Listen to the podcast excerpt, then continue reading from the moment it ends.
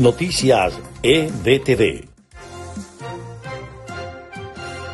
Estas son las noticias más importantes de Venezuela, Estados Unidos y el mundo a esta hora. El gobierno interino de Venezuela llevará a instancias foráneas las denuncias sobre las agresiones promovidas por el régimen en contra del presidente encargado Juan Guaidó durante la realización de actos políticos en los estados Zulia y Cojedes. El ministro de Interior de Paraguay informó que dos funcionarios de la Dirección Nacional de Aeronáutica Civil fueron apartados de sus cargos tras el polémico aterrizaje del avión iraní en el aeropuerto. La Comisión del Congreso de Estados Unidos resaltó la negativa del expresidente Donald Trump de reconocer su derrota electoral a pesar de las evidencias.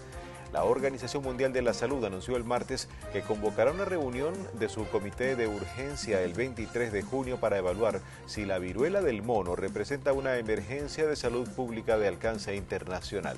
Estas fueron las noticias más importantes de Venezuela, Estados Unidos y el mundo a esta hora.